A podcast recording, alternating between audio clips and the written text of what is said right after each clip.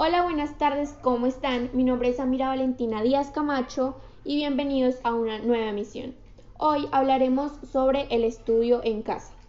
Estamos en medio de una situación sanitaria que ha impactado en todos los aspectos. El cierre de las escuelas en todo el mundo ha afectado a millones de niños y jóvenes en 185 países, perjudicando así al 89.4% de la población estudiantil en el planeta según la información proporcionada por la UNESCO el 31 de marzo del 2020. Miles de escuelas han recurrido al uso de la tecnología para hacer frente a esta crisis y han implementado diversas opciones digitales para continuar desde casa con los procesos de enseñanza, llegando de esta manera a unificar las funciones de la escuela en un mismo lugar, como es el hogar. El hecho hoy es que la mayoría de las personas continúan con sus estudios desde casa, por lo que mencionaré algunas ventajas y desventajas de esta realidad. ¿Cuáles son las ventajas de estudiar en casa? La responsabilidad del alumno es incrementada, ya que no depende de un timbre escolar o de la llamada del profesor para asistir a sus clases. El acoso escolar llega a reducirse, debido a que no está sujeto a las críticas de sus compañeros sobre la forma de vestir, hablar y demás. Los padres pueden ver el nivel de dominio de contenido y el manejo de grupo por parte del profesor, así como supervisar la información que reciben por parte de los maestros en ciertas áreas y practicar con sus hijos adecuándola a los valores familiares. Ahora, ¿Cuáles son las desventajas de la educación en casa? El aumento en el índice de ausentismo en el caso de que el alumno se encuentre solo en casa sin supervisión de un adulto.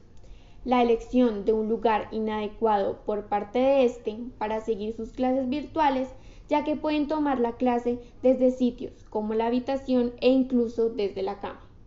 La distracción por parte del alumno derivada del movimiento en casa, el ruido y demás pueden afectar su nivel de atención.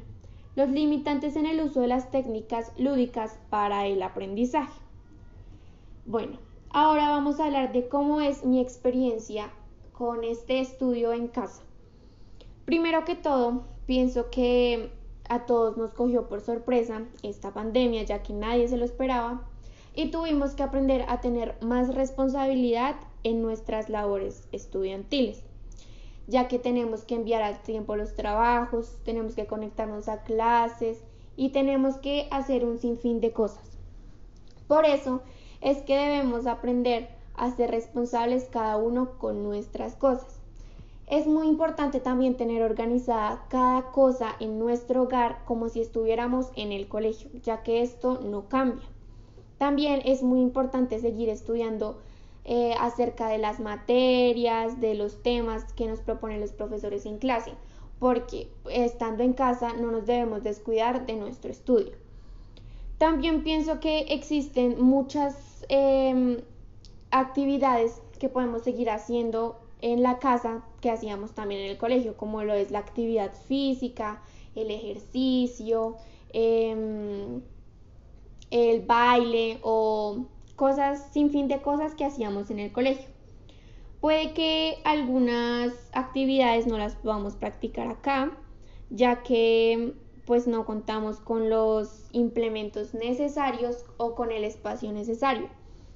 También eh, puede que otra desventaja sea que ya no podemos casi convivir con nuestros amigos presencialmente, ni podamos abrazarnos, hablar o algo así.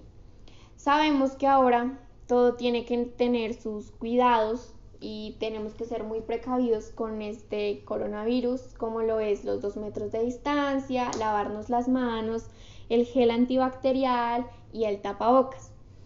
También tenemos que tener en cuenta que no podemos em, descuidarnos en cuanto a salir mucho a la calle, estar en lugares con alta, eh, alta altas personas y también tenemos que tener en cuenta que siempre debemos tener nuestro kit de eh, desinfección a mano. Estas son las razones por las que yo pienso y he vivido en estos tiempos eh, con respecto al, al estudio en casa. Espero que les haya gustado esta emisión. Recuerden que es muy necesario seguir con estos protocolos de bioseguridad y cuidándonos a nosotros y a nuestra demás familia. Gracias.